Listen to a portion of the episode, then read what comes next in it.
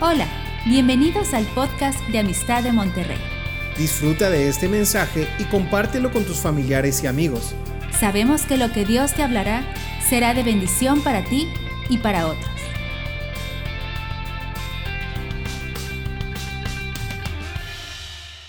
Bueno, pues buenas noches a todos y sean bienvenidos aquí a Amistad de Monterrey, los que nos visiten por primera vez. Y estamos ahorita eh, viendo la, la segunda de las tres Pascuas. La semana pasada veíamos la primera Pascua y decíamos que hubo tres Pascuas que registra Juan, el Evangelio San Juan, donde en cada una de las Pascuas descubrimos eh, cómo el Señor va preparando. Estas tres Pascuas, una vez al año se celebraba la Pascua judía, hasta la fecha la celebran. Y la semana pasada veíamos cómo Jesús entra al templo en esa primera Pascua, en el capítulo 2 del Evangelio de Juan. Es el único que registra tres Pascuas.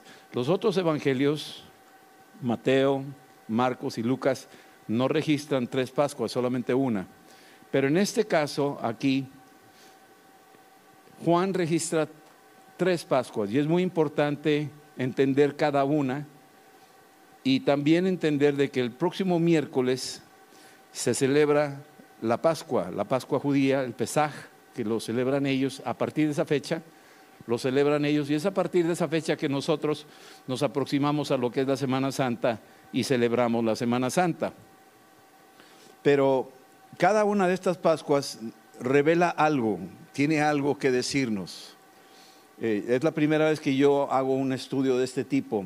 De hecho, no, no he oído un estudio de las tres Pascuas. Pero me parece interesante que en la primera Pascua, en el Evangelio de Juan, capítulo 2, Jesús entra al templo y recuerden que volteó las mesas y sacó a los cambistas y sacó ahí, hizo un látigo y su celo lo llevaba a un punto donde decía que él tenía un celo por la casa de su padre, sus discípulos se dieron cuenta de eso, era la primera manifestación, vamos a decir así, en el templo que tiene registrado Juan, ya había hecho Jesús el primer milagro ahí en Caná, pero ahora estoy tocando algo que, quisiera nada más incluir en esta eh, volcada de mesas, en esta echar fuera con un látigo a los, eh, a los cambistas. Dice ahí que los echó fuera todos y también echó fuera a los animales que estaban ahí y que estaban contaminando el templo, ofendiendo eh, el propósito por el cual el templo se había construido. Y hay una, hay una escritura que nada más la quiero mencionar, no me voy a quedar en la primera Pascua, yo les prometo que vamos a entrar a la segunda, ya estamos por entrar, pero es importante aclarar algo.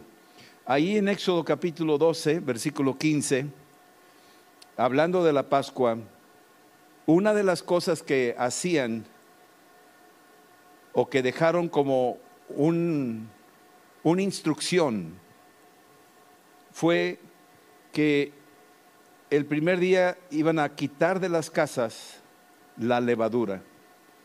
Es fecha que los judíos celebran la Pascua y hacen una ceremonia de limpiar la casa en todas las habitaciones, la cocina, todo eso, de todo lo que corresponde a levadura.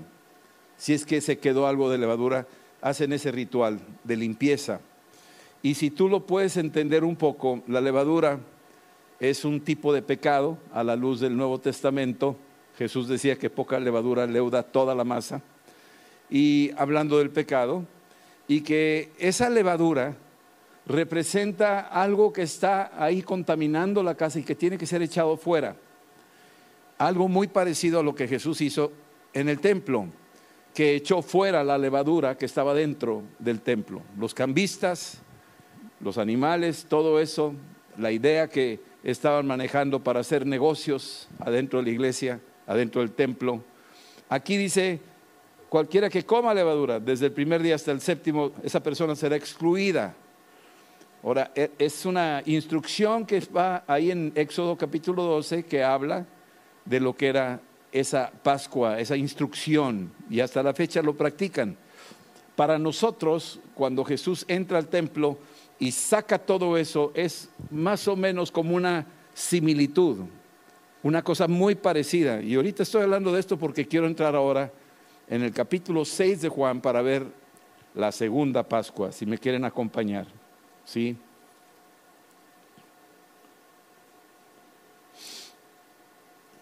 Ahora Jesús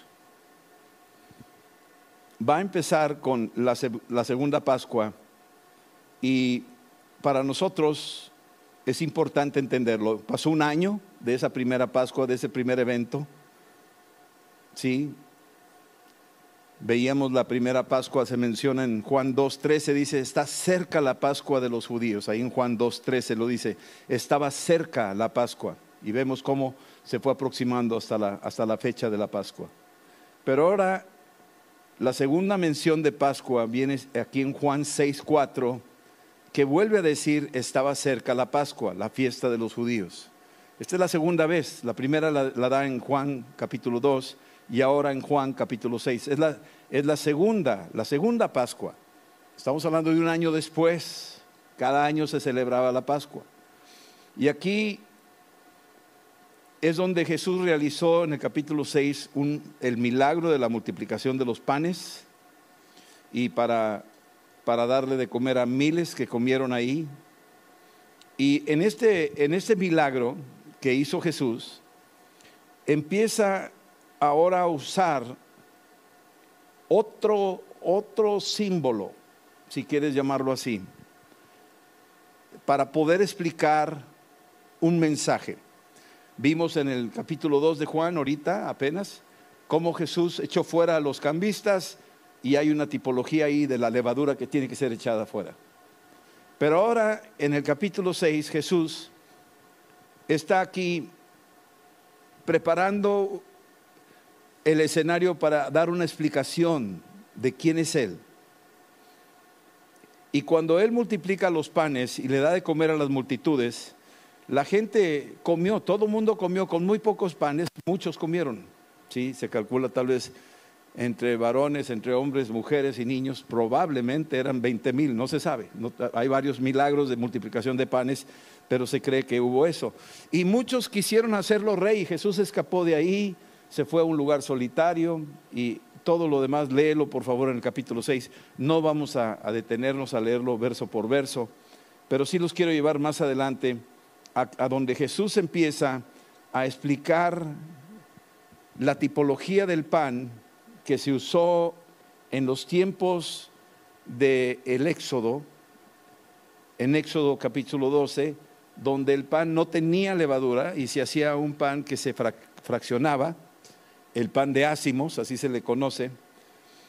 Pero hay otros elementos, hay otro ejemplo, y no fue el pan que no leudó o no tenía levadura en Éxodo 12, sino más adelante en Éxodo 15, 16 aparece otro tipo de pan que se le conoce como maná, que significa qué es esto, esa es la palabra, qué es esto, maná.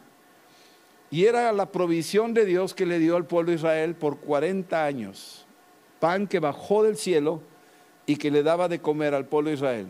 Tenían que ir a buscarlo, prepararlo.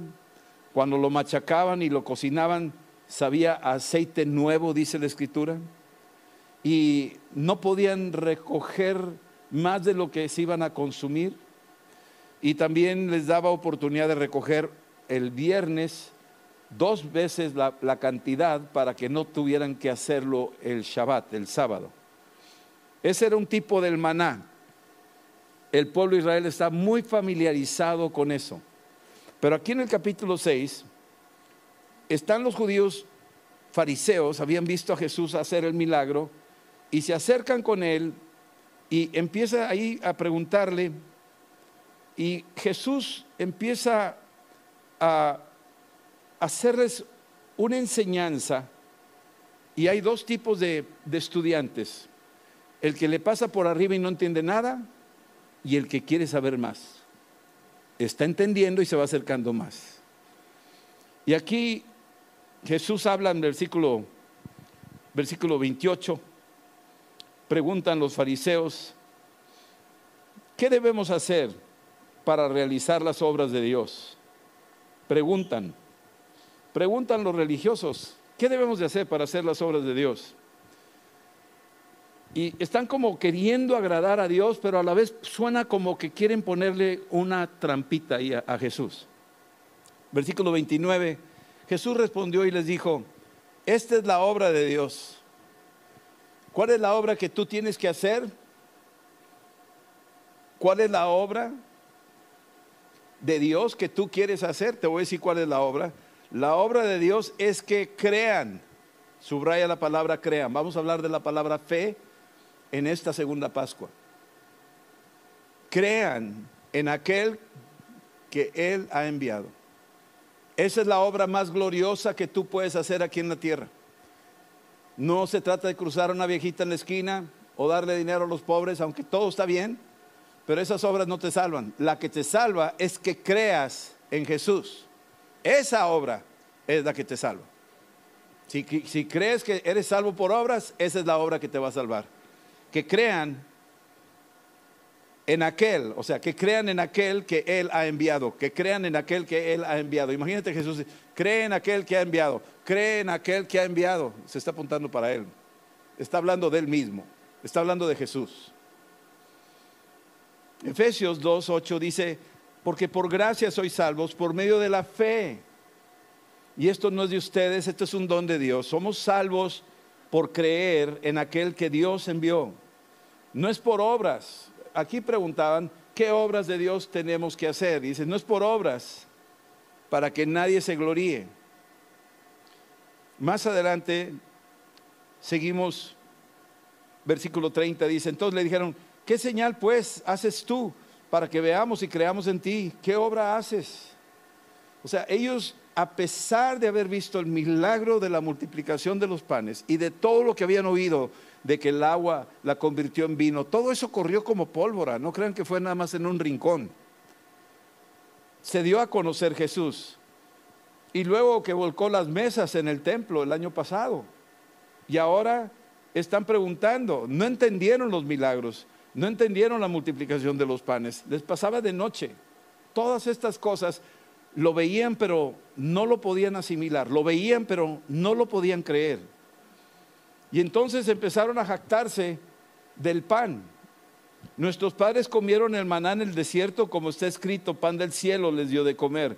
Eh, solitos empezaron a hablar de la multiplicación de los panes y ahora hablan del maná, de lo que ellos tenían como historia, que sus padres habían comido del maná. Pero Jesús en el versículo 32 les dice, Moisés no les dio el pan. Ellos habían caído en la idea de que fue Moisés el que les dio el pan. No fue Moisés. ¿Sí? Fue mi padre el que les dio el pan. Fue mi padre el que les dio el pan. Y Él es el que da el verdadero pan del cielo. Fíjate cómo Jesús usa los dos ejemplos. Noten cómo va empalmando. Está hablando del pan de ácimos que no tiene levadura. Y luego entra hablando del pan que bajó del cielo, el maná. Y luego lo apunta a su persona. Sino mi Padre les da el verdadero pan del cielo. Ahora habla de un verdadero pan. No habla del pan maná, sino verdadero pan porque ese maná que comieron en el desierto, pues es un pan pasajero, no dura para nada. Pero está hablando ahora Jesús de un verdadero pan que viene del cielo. Noten cómo Jesús poco a poco se está revelando a sí mismo como ese pan. Versículo 33. Porque el pan de Dios es aquel que desciende del cielo y da vida al mundo. El pan de Dios es aquel que desciende del cielo ya no es el maná que bajaba y se engusanaba si se guardaba. ¿Sí? Este es un pan diferente. Este es un pan que desciende del cielo y da vida al mundo. Noten cómo Jesús poco a poco empieza a transitar de lo que es el maná histórico al maná espiritual y está hablando el pan de vida que es Él, porque Él bajó del cielo. La fe en la palabra, escuchen bien esto, porque esto es clave en el capítulo 6 de Juan y es clave en esta segunda Pascua. La fe en la palabra es la que produce vida eterna. Te lo voy a repetir. La fe en la palabra de Dios es la que produce vida eterna. Cuando Jesús estaba en el desierto, ahí en Mateo 4:4, el diablo tentó a Jesús y le dijo, convierte las piedras en pan. Jesús le responde, no solo de pan vivirá el hombre. Ese maná, ese pan, ese milagro de convertir la piedra en pan no es suficiente para sostenerte a la eternidad. Lo que te sostiene a la eternidad es el alimento, ese pan del que está hablando Jesús, que ahora lo menciona aquí en Juan 6, es toda palabra que sale de la boca de Dios. Ese es el alimento, ese es el pan que bajó del cielo. Este libro bajó del cielo. Fue escrito por hombres aquí en la tierra, pero vino del cielo. Esta es palabra revelada de Dios por su Espíritu Santo a los que escribieron este libro. Más de 66 personas participaron en la escritura. Y cuando uno lee esta escritura, ahora vamos entendiendo de que esta escritura me nutre mi espíritu. El maná nutría el físico, el cuerpo, el maná del desierto. Pero esta palabra, este pan, me nutre el espíritu. ¿Puedes decir eso conmigo? La palabra de Dios me nutre mi espíritu. Es lo que hace esta palabra. Está nutriendo tu espíritu cada vez que la lees. Por eso le dijo Jesús al diablo. No solo de pan vivirá el hombre, no solo de ese pan que, que compras en una panadería, no, no, no, no, no ese pan del maná que bajó del cielo. Ese, ese pan ya pasó y no sirve, se engusana, se acabó. Este pan es eterno. Y este pan es lo único que puede nutrir tu espíritu. Es lo único. No hay otra cosa que te pueda nutrir tu espíritu. No hay otro alimento que te nutra tu espíritu. Jesús explica que el pan de vida es su palabra. Jesús es el verbo. Ahí en Juan capítulo 1, si quieres ir al versículo 14, dice, y aquel verbo, noten la palabra verbo, cuando oyes la palabra, yo me acuerdo en clases de, gramática que me decían el verbo, era muy malo yo para la conjugación de verbos, pero bueno, decía el verbo, cuando decía verbo es lo que le da sentido a la frase, lo que le da peso a una frase. Y dice, aquel verbo, es decir, aquella palabra, fue hecho carne. Esa palabra se hizo carne. Esa palabra se hizo carne. Fue concebido por el Espíritu Santo en el vientre de María y fue ese verbo hecho carne y habitó entre nosotros. Y vimos su gloria, gloria como del unigénito del Padre, lleno de gracia y de verdad. Está hablando de la palabra, lleno de gracia y lleno de verdad. Versículo, capítulo primero de Juan, primera de Juan 1.1 dice, lo que era desde el principio, lo que hemos oído, lo que hemos visto con nuestros ojos, lo que hemos contemplado y palparon nuestras manos tocante al verbo de vida, a la palabra de vida. Noten cómo ahora Jesús empiezas a entender mejor que no es nada más el maná, sino Jesús empieza a representarse y a decir, yo soy el verbo, yo soy ese pan que da vida si tú crees en mí. Los eh, fariseos y los religiosos en el versículo 34 y Juan 6, 34 le dijeron, Señor, danos siempre de ese pan. No sé si lo dijeron de una manera sarcástica, socarrona, burlona, o, realmente lo están pidiendo de corazón. No lo sé, me da la impresión que son así medios burlones. Danos siempre de ese pan. Está como la mujer del pozo de agua. Ah, pues dame dame de esa agua para que ya no tenga que venir. Se dan cuenta la similitud. De una manera sarcástica están diciendo, ah, pues dame de esa agua para que ya no tenga que venir al pozo a sacar agua. Y Jesús dijo, claro que sí, ve a llamar a tu marido. ¿verdad? ¿Se acuerdan de esa parte en Juan 4? Bueno, aquí en Juan, eh, aquí en Juan 6, versículo 34, le dicen, Señor, danos siempre de ese pan. O sea, también nosotros bien flojotes, ¿no? Dame, dame de ese pan y, este, y me ahorras la vuelta, ya no tengo que ir a, ahí a comprarlo. Y, o sea, en un plan sarcástico se están burlando del pan, pero del pan de vida que está enfrente de ellos hablándoles. Jesús les dijo, yo soy. Ya llegó al grano. Yo soy el pan de vida. Ya llegó al punto.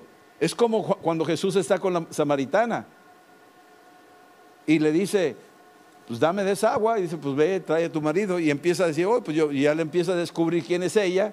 Y ella al final de cuentas dice, me parece que eres profeta y, y que el Cristo va a venir. Y empieza a decir, yo soy yo soy el que está hablando contigo. Aquí vuelve a decirlo Jesús ante un auditorio, ante un grupo de personas incrédulas que no sabían que estaba refiriéndose a Él mismo. Noten cómo en Juan 4 se refiere a Él mismo como ríos de agua viva. Y noten ahora en Juan 6 cómo se refiere a sí mismo como pan de vida. Jesús nos hizo una charca, nos hizo un río. Si estamos entendiendo, está usando una tipología. Ahora está diciendo, yo soy el pan de vida. El que a mí viene nunca tendrá hambre. Subraya esta parte del verso. Y el que en mí cree no tendrá sed jamás.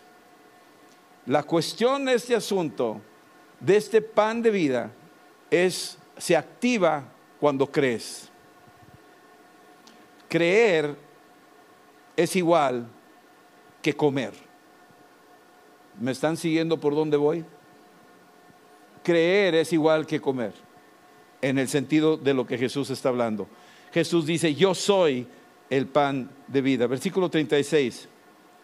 Pero les he dicho, pero les he dicho que me han visto y no creen. Mas os he dicho que aunque me habéis visto, no creen. Jesús está diciendo, yo soy el pan de vida. ¿Me estás viendo? Y ellos no entienden ese lenguaje. Y Él está pidiendo, crean en mí, yo soy ese pan. En el desierto por 40 años les dio maná y les proveyó por 40 años el sustento para atravesar el desierto. Cuando cruzaron el Jordán ya no necesitaron maná ya entraron a la tierra de promesa. Aquí en la tierra nuestro pan de vida lo comemos a diario porque nos sostiene en este mundo que es un desierto. ¿Me están entendiendo? Sí. Ya cuando termine tu estancia aquí en la tierra, ya no necesitas ese maná, ya lo tienes allá. De hecho, tú ya eres parte de ese maná. Entonces, Jesús está hablando con sus discípulos, pero bueno, con estos, entre discípulos y, como les decía, alumnos cabezones y otros inteligentes, pero no han querido creer. Versículo 37, sus padres comieron el maná en el desierto y murieron. Ese pan no les daba vida. Este es el pan que desciende del cielo para que el que coma de él no muera. Este es el pan. ¿A dónde está apuntando? No trae un bolillo en la mano, no trae un francés, no trae una barra de bimbo ahí. Está hablando de sí mismo. Destruyan este templo y yo lo levantaré en tres días. Destruyan este templo y yo lo levantaré en tres días. Yo te digo que tú eres roca y sobre esta piedra edificaré mi iglesia. Estamos entendiendo el lenguaje de Jesús. Versículo 41. Jesús dice, yo soy el pan vivo. Murmuraban, ¿verdad? Pero dice aquí, si quieres verlo con más detenimiento, yo soy el pan vivo que descendió del cielo y si alguno come de este pan, vivirá para siempre. Vivirá para siempre.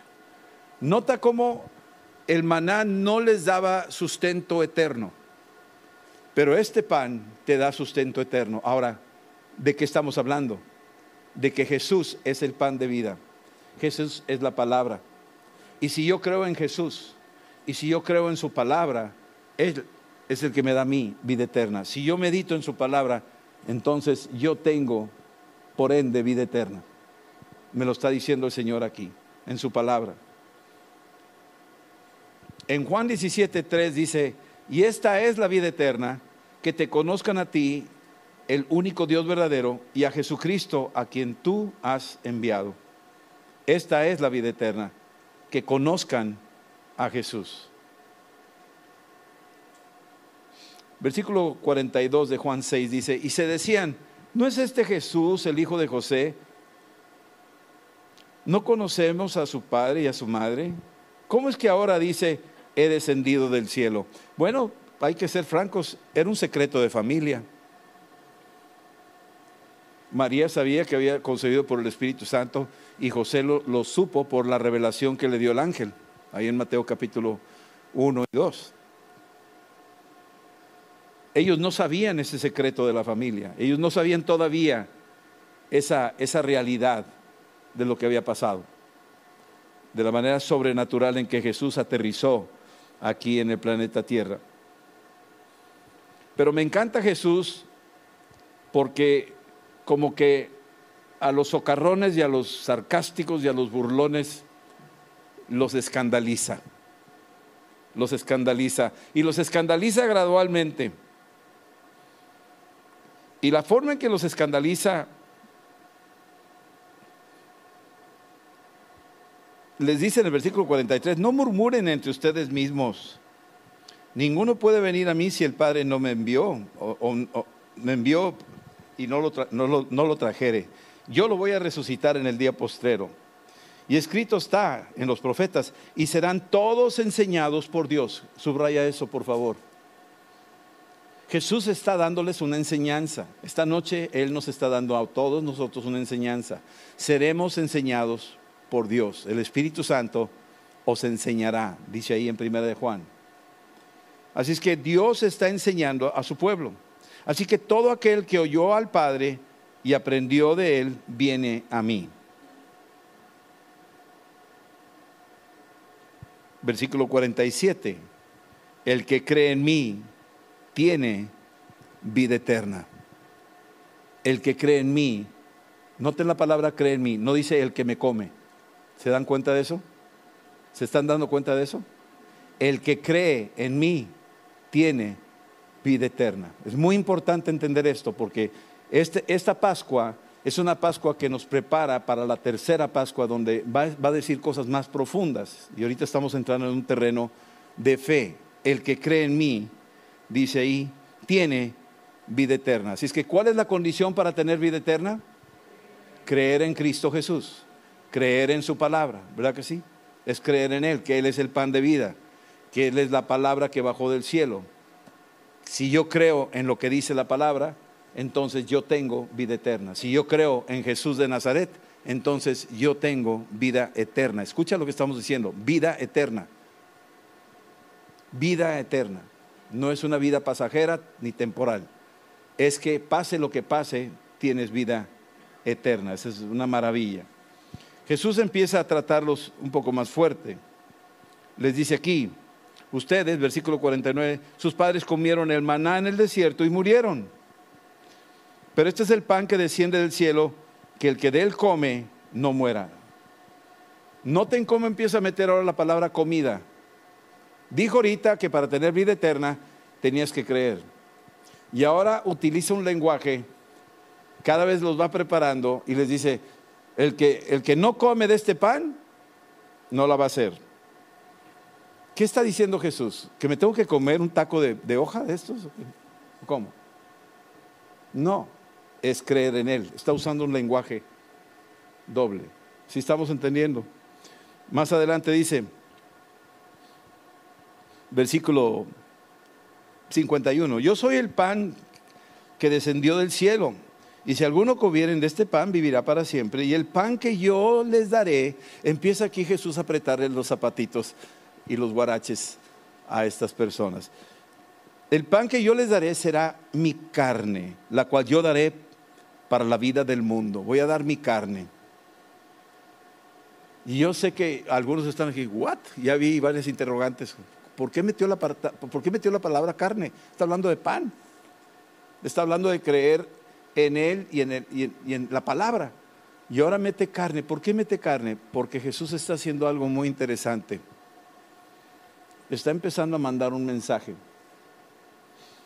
Versículo 52. Los judíos contendían entre sí diciendo, ¿cómo puede este darnos a comer su carne? Ya empezó a apretarles el zapato. Ya empezó a escandalizarlos. Jesús les dijo, aumenta, le, pone más calor al, al comal.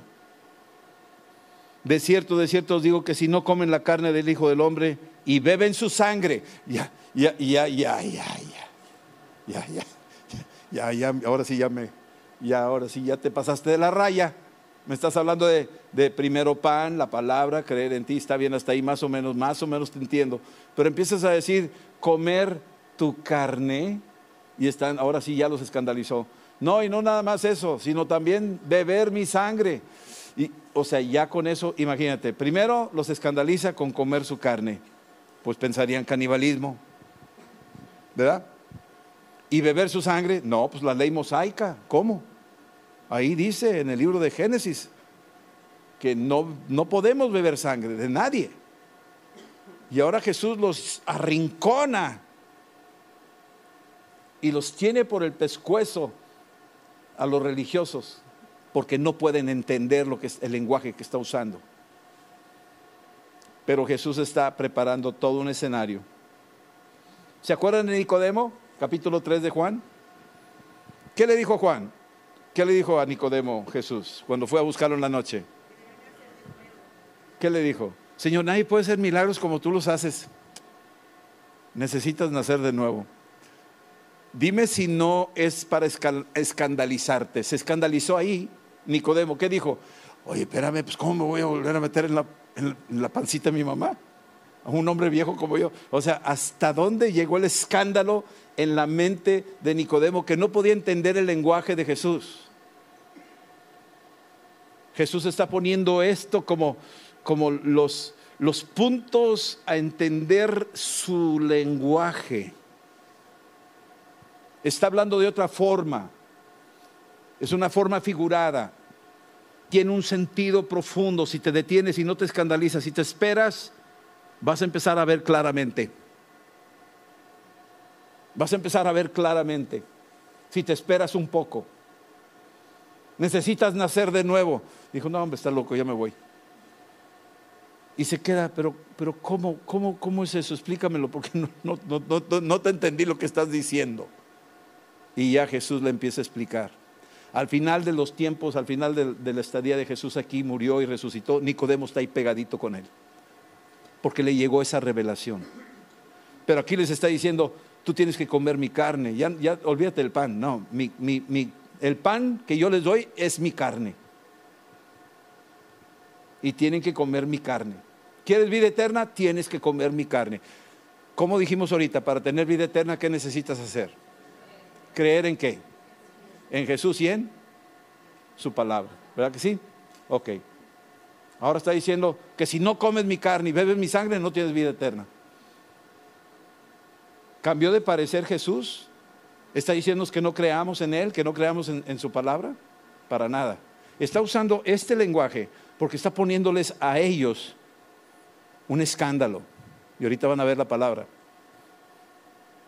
Entonces Jesús los judíos, perdón, versículo 52, decían sí, ¿cómo puede éste darnos a comer su carne?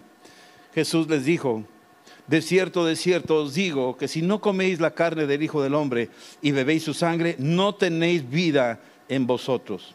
El que come mi carne y bebe mi sangre tiene vida eterna. Espérame, pues acabas de decir que el que cree en mí, el que cree en mi palabra, ¿por qué estás usando ese lenguaje, Señor? yo lo voy a resucitar en el día postrero. ¿Sabes lo que está haciendo el Señor? Voy a usar una palabra fuerte. Está discriminando. Está seleccionando personal. Está poniéndoles un nivel más alto.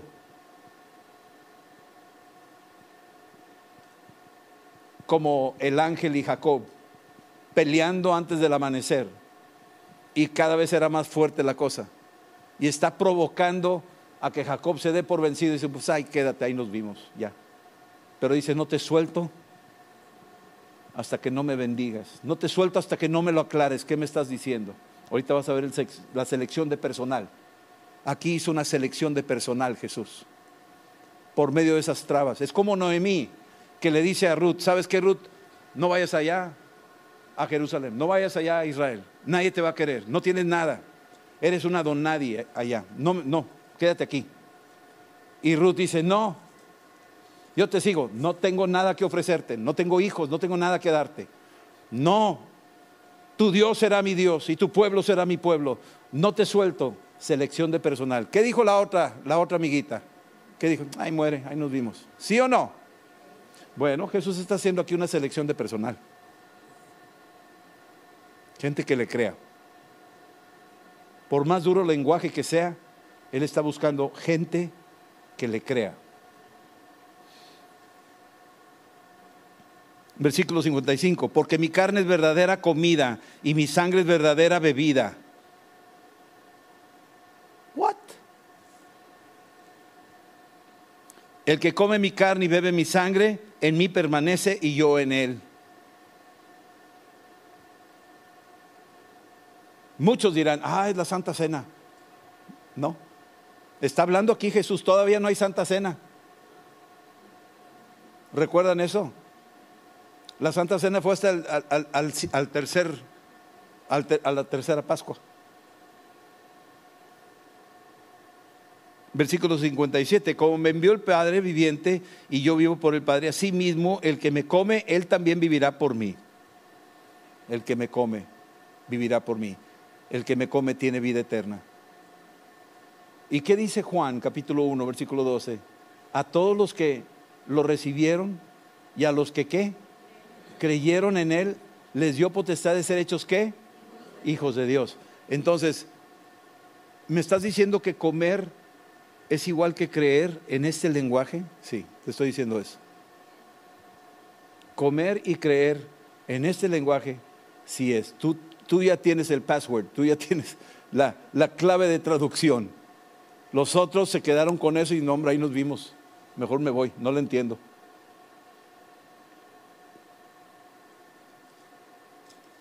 ¿Qué sigue? Versículo 58. Este es el pan que descendió del cielo, no como vuestros padres que comieron el maná, murieron. El que come de este pan vivirá eternamente. ¿Me están siguiendo cómo está? Su lenguaje. Estas cosas se las dijo en Capernaum. Versículo 60. Al oír estas palabras, muchos de sus discípulos dijeron, dura es esta palabra, ¿quién la puede oír? Y sabiendo Jesús en sí mismo que sus discípulos murmuraban de esto, les dijo, ¿esto les ofende? ¿Esto los escandaliza? De eso se trata, los voy a escandalizar. ¿Se acuerdan cómo se sentaba a comer con las prostitutas y los pecadores? ¿Y cómo se escandalizaban los fariseos? ¿Se, acuerdan a, la gente que él escogió cuando la iglesia misma se escandalizó cuando escogió a Pablo? como su, apóstol, su mensajero, y la iglesia se escandalizó, le tenían miedo a Pablo. Dios no puede escoger ese hombre, es un asesino, y lo escogió. Dios es capaz de escandalizarnos para transmitirnos un mensaje, para esperar un poco y entender la forma en que Él trabaja. Dice ahí que lo vil y despreciado Él escogió, ¿sí o no? Y lo vil y despreciado escandaliza a medio mundo. ¿Sí o no? Sabiendo Jesús, versículo 61, que sus discípulos murmuraban de esto, les dijo, esto los ofende. Pues qué si vieran al Hijo del Hombre subir a donde estaba primero. Si, esto les está escandalizando, pues el día que yo me vaya al cielo se van a quedar con la boca abierta, se van a asustar, se van a aterrorizar. No van a estar listos para lo que viene. Es lo que está diciendo. No estás listo para lo que viene. Si tú no aguantas lo que te estoy diciendo hoy, no vas a estar listo para lo que viene mañana. Versículo 63 es un versículo clave. Fíjate lo que dice. Les da, ahora les da la traducción El espíritu es el que da vida. La carne para nada aprovecha. ¿A qué se refiere? Tranquilos muchachos, no estoy hablando de canibalismo. Estoy hablando de que creas el espíritu. El espíritu es el que da vida. Si tú conectas la fe con el Espíritu Santo, entra y te da vida. Esto que te estoy diciendo, que tú estás oyendo de carne y sangre, no es así como tú lo estás pensando. Te estoy dando a ti una traducción de lo que significa. Este versículo 63 es clave. Muchos lo han brincado y, y han pensado otra cosa. El Espíritu es el que da vida, la carne para nada aprovecha. Las palabras que yo os he hablado son espíritu y son vida. ¿Las qué? ¿Las qué? Entonces, las palabras, la tinta y papel no, no es lo que yo me como, no. ¿No es la carne esta a la que tú te refieres? No. ¿A qué te refieres? La palabra que tú leas aquí, el espíritu con que fue escrita. Si tú tienes el Espíritu Santo, esto va a producir vida adentro de ti. No es papel y tinta, esto es la carne. ¿Estamos entendiendo eso? Cuando se refiere a la sangre, se refiere a la fe en la sangre. No que tengas que tener la sangre. Es vampiro. ¿Sí estás entendiendo eso? Sino la fe en la sangre. Romanos 3:25 dice, por la fe en la sangre de Cristo somos justificados. Es la fe en la sangre de Cristo que me justifica. Todo esto es un asunto de fe. No es una acción de canibalismo ni de vampirismo. Si estamos entendiendo eso?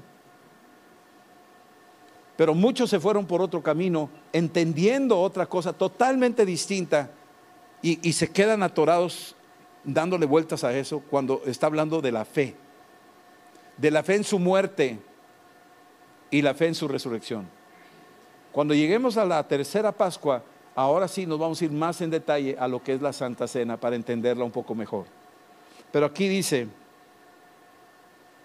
versículo 63 y ya estamos terminando. Bueno, 64. Pero hay algunos de ustedes que no creen porque Jesús sabía desde el principio quiénes eran los que no creían y quién le había de entregar. Él sabía, estas palabras los iban a escandalizar. Por eso he dicho que ninguno puede venir a mí si no le fuera dado del Padre. Y desde entonces, versículo 66, la selección de personal, muchos de sus discípulos volvieron atrás. ¿Se acuerdan Gedeón? ¿Se acuerdan la batalla de Gedeón? Convocó a soldados. ¿Cuántos convocó? 32 mil. Y de esos 32 mil, ¿qué le dijo Dios? Son muchos. Escandalízalos. Y se fueron 22 mil. ¿Y qué le dijo el Señor? Todavía son muchos.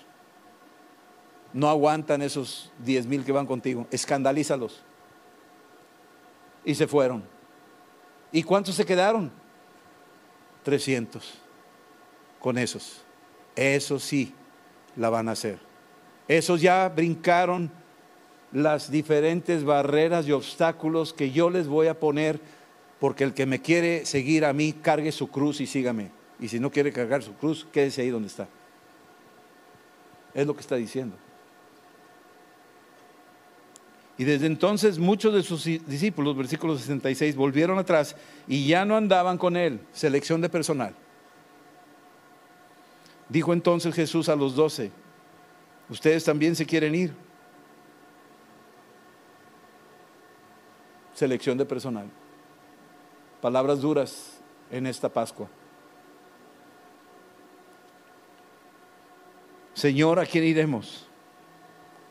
Tú tienes palabras de vida eterna. No entiendo muchas cosas, pero te creo. Tus palabras, si creo en ellas, me producen vida, me alimentan mi espíritu. Versículo 69. Nosotros hemos creído y conocemos que tú eres el Cristo, el Hijo del Dios viviente. Tú eres el Cristo, el Hijo del Dios viviente. Vamos a orar. Sí. Esta noche, Señor, te decimos gracias porque tu palabra es alimento a nuestro espíritu. Tu palabra bajó del cielo por el soplo de tu espíritu y fue escrita por tantos hombres y mujeres que participaron en la compilación de este libro llamado la Biblia. Y Señor, creemos en tu palabra, que es alimento a nuestro espíritu, es el pan de vida, es carne para nosotros, Señor. Creemos en tu muerte y en tu resurrección. Creemos, Señor, que tu sacrificio ha sido perfecto y que en Jesucristo, el que murió y resucitó, tenemos la vida eterna. Te creemos a ti, Dios. Sabemos que has escandalizado a muchos que no creen en ti, que no creen que tú eres el Hijo de Dios, que no creen que tú eres Dios. Muchos se han escandalizado y se han alejado de ti, pero nosotros te hemos creído, Señor. Hemos creído que tú eres el Salvador del mundo. Hemos creído en tu sangre que limpia y borra para siempre nuestros pecados. Te damos gracias, Señor, en el nombre de Jesús. Gracias, Padre, por salvarnos, por revelarte a nosotros, por darnos tu palabra viva y eficaz, Señor, por lavarnos con tu sangre. A ti sea la gloria, Señor. Esta noche, si hay alguien que nunca te ha recibido, que hoy sea su encuentro contigo, que hoy sea el tiempo en que va a comer, Señor, tu carne, va a comer la palabra que da vida, va a creer en Cristo y va a beber tu sangre, Señor. Esa preciosa sangre derramada que nos lava por dentro y borra toda nuestra iniquidad. Señor, ven sobre tu iglesia, ven sobre tu pueblo y libra a los que son escandalizados por los que están oyendo esto, Padre. Afírmalos que no duden de que tú nos amaste, que tú has venido al mundo, que tú nos das vida si te creemos a ti, si creemos en tu nombre, si creemos en tu muerte, si creemos en tu resurrección. En el nombre de Jesús, Padre. Gracias te damos. Gracias te damos, Señor en el nombre de Jesús. Amén, Padre. Esperamos que este mensaje te ayude en tu vida diaria. No olvides suscribirte y seguirnos en nuestras redes sociales. Somos familia amistad.